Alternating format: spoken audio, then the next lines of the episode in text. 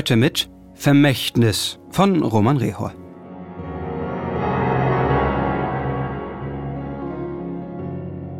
Dr. Jan Gruner kribbelte es im Bauch, als er sah, wie sich die Hand mit fünf ausgestreckten Fingern hob.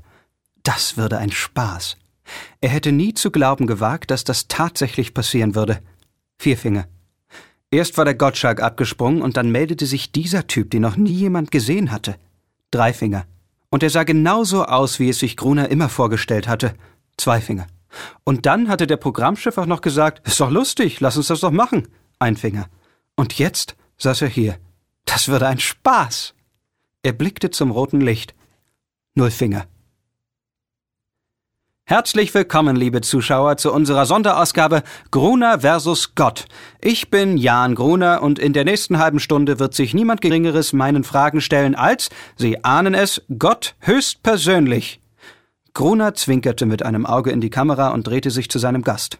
Lieber Herr Gott, schön, dass Sie es heute zu uns ins Studio geschafft haben. Ich freue mich, wenn Sie sich freuen, antwortete ein Mann, der so aussah, wie man sich Gott gemeinhin vorstellt.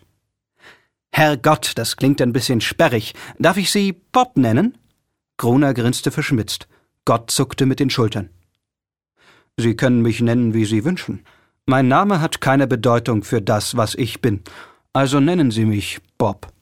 Das ist aber sehr lieb von Ihnen, Bob. Schaffen wir zuerst einmal die eine Frage aus der Welt, die uns allen unter den Nägeln brennt. Was ist der Sinn des Lebens?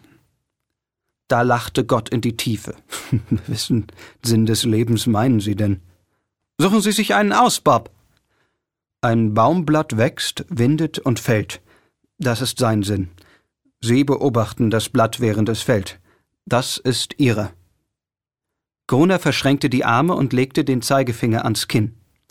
Sie sagen also, der Sinn des Lebens liegt im Auge des Betrachters? Nein, das haben Sie gesagt. Und was sagen Sie, Bob? Gruner ließ nicht locker, aber Gott schaute ihn lediglich irritiert an, bevor er sprach.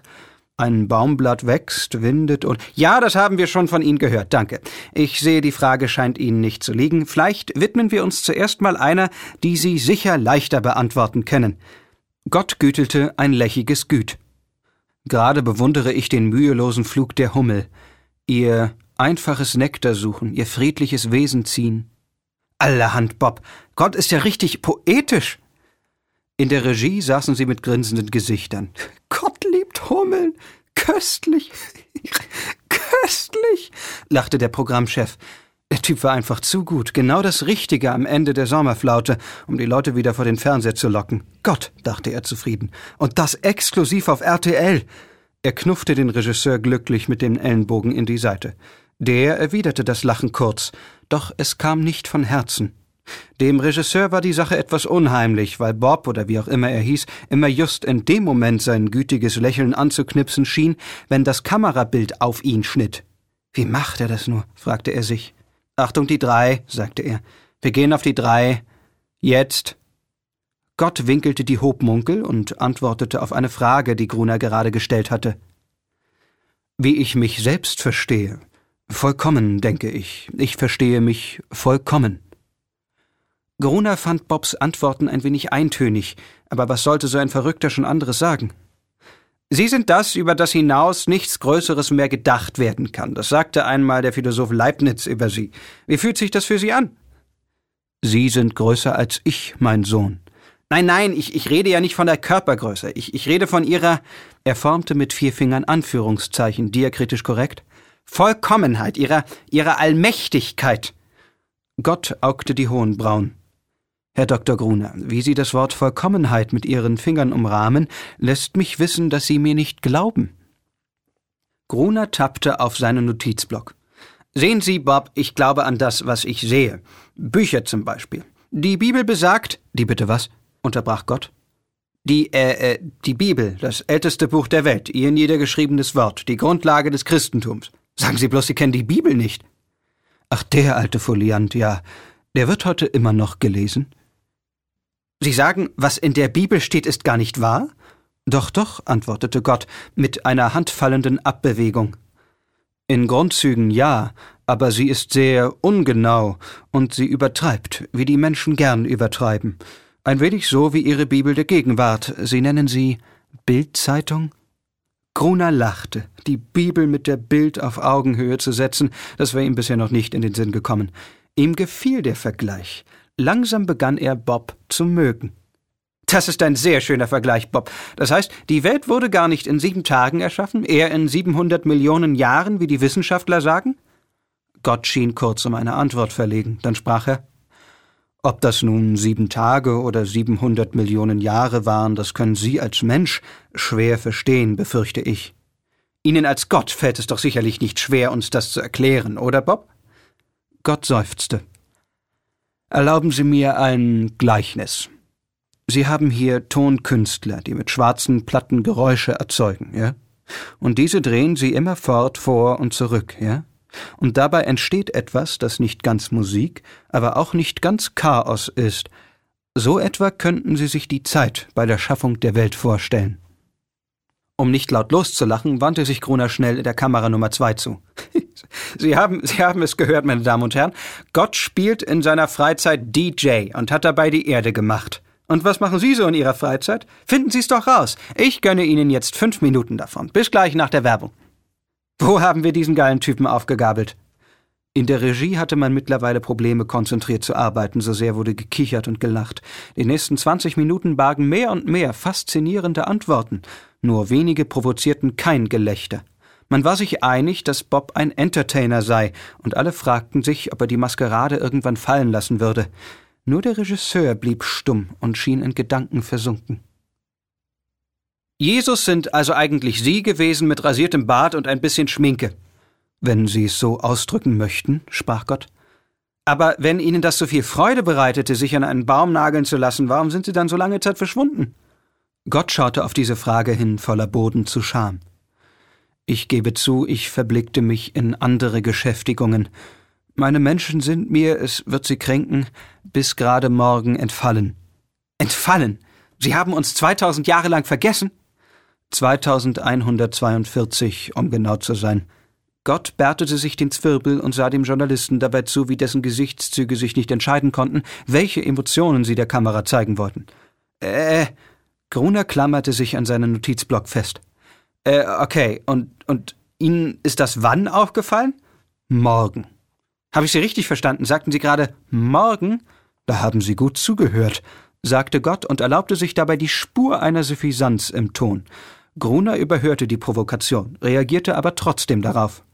Und wie darf man sich das vorstellen? Ach, ach so, hier bin ich gerade und spiele mit ein paar Sonnen Billard und erschaffe ein paar grüne Tentakelmonster und Moment, da war ja noch was. Ach, wie geht's denn eigentlich meinen Menschen? Die hatte ich ja ganz vergessen. Nun, im übertragenen Sinne, bis auf ihre Tentakelmonster und Billard mit Sonnen, so etwas mache ich nicht und vergessen, das tue ich auch nicht, aber Gruner unterbrach ihn, sein journalistischer Jagdinstinkt war erwacht. Ziehen wir die Samthandschuhe aus, Bob. Wenn Sie tatsächlich Gott sind, müssen Sie die Frage nach dem Sinn des Lebens doch beantworten können. Und zwar so, dass wir sie verstehen. Gott schaute Gruner an, wie man ein quengelndes Kind anschaut, welches einfach nicht wahrhaben möchte, dass die Keksdose leer ist. Er zeigte mit dem Zeigefinger nach gestern. Eine Geste, deren Bedeutung Gruner entging. Ihr Herr Heidegger hat die richtige Antwort gewusst.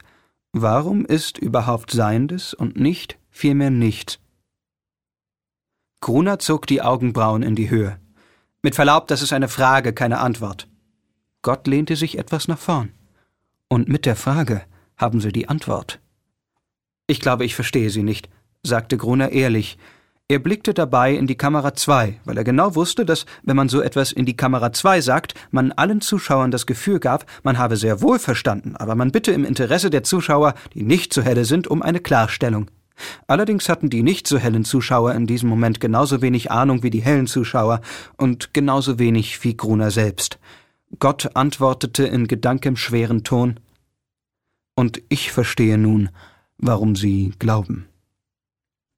Der Aufnahmeleiter tappte ungeduldig auf eine Digitaluhr neben der Kamera.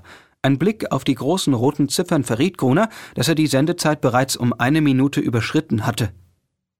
Bob, es freut mich, dass auch Sie verstehen lernen können. Leider haben wir nur noch Zeit für eine letzte Frage. Sein Tonfall wurde ominös. Wie wird das alles enden? Alles? Naja, die Welt, wir, alles halt. Die Antwort kam prompt. Morgen. Wie ich schon sagte. Wie wird sie enden? Nun, sehr plötzlich. Sie sprechen vom Ende der Welt? Ja.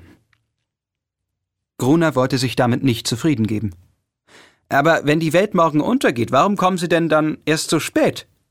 Bevor er antwortete, ließ Gott einige Sekunden verstreichen. In der Regie lehnten sie sich alle gespannt einige Zentimeter nach vorn. Ich dachte, dass Sie einige Antworten verdient haben. Gott setzte nun eine traurige Miene auf. Aber leider haben Sie nicht die richtigen Fragen gestellt. Gruner seufzte und schaute in die zwei. Nicht die richtigen Fragen. So, so. Damit ist unsere Sendezeit am Ende, liebe Zuschauer. Vielen Dank, dass Sie heute eingeschaltet haben zu unserem Special Gruner versus Gott. Ich hoffe, Sie fühlen sich jetzt ein wenig schlauer in den Belangen des Universums. Ich für meinen Teil hatte eine göttlich schöne Zeit. Und für den Fall, dass Sie sich zu Hause die Frage stellen, was Sie morgen machen, wenn die Welt doch nicht untergehen sollte, hier zwinkerte Gruner wieder in die Kamera, haben wir nun im Anschluss einige Programmtipps für Sie. Schalten Sie nächste Woche wieder ein, wenn wir jemanden im Studio haben, der fast genauso aussieht wie unser heutiger Gast Bob und auch nicht mehr ganz so erfolgreich ist. Thomas Gottschalk. Ich verabschiede mich aus dem Studio Hamburg und wünsche Ihnen allen einen schönen Abend. Die Hand des Aufnahmeleiters ging nach oben. Fünf Finger. Gott, war das anstrengend. Vier Finger. Der Boulevard wird den armen Kauz in der Luft zerreißen. Drei Finger. Manche Leute gehören echt in die Klapse. Zwei Finger. Oder zu mir ins Studio. Ein Finger. Oder beides. Und aus, rief der Aufnahmeleiter. Gruner schüttelte Gott freundlich die Hand. Gott wollte etwas sagen, aber Gruner hörte den Ruf seines Programmchefs, der gerade hereingeeilt kam, und drehte sich kurz hinfort. Gratulationen wurden ausgetauscht. Im Zurückdrehen sagte Gruner, Das war doch ein interessantes Interview, Bob, nicht wahr? Gruner traute seinen Augen nicht. Er blinzelte. Der andere Stuhl war leer. Bob? Trotz gründlicher Suche hatte man den interviewten Mann nicht mehr gefunden.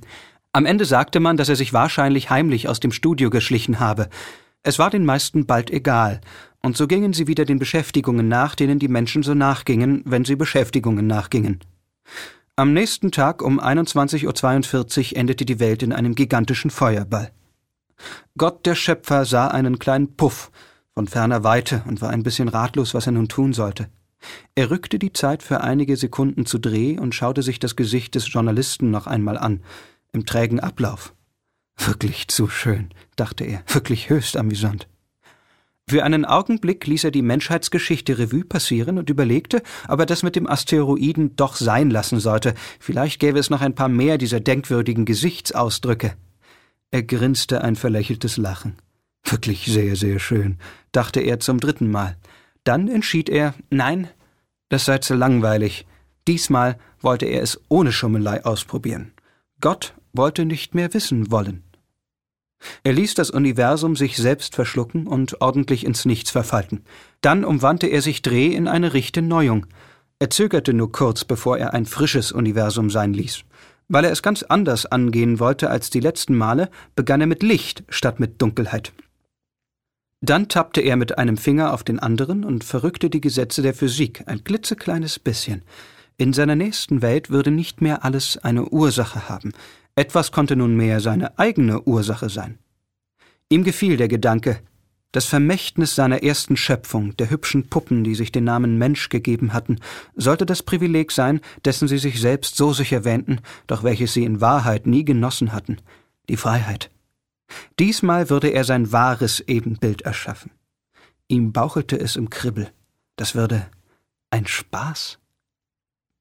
Das war Vermächtnis von Roman Rehor.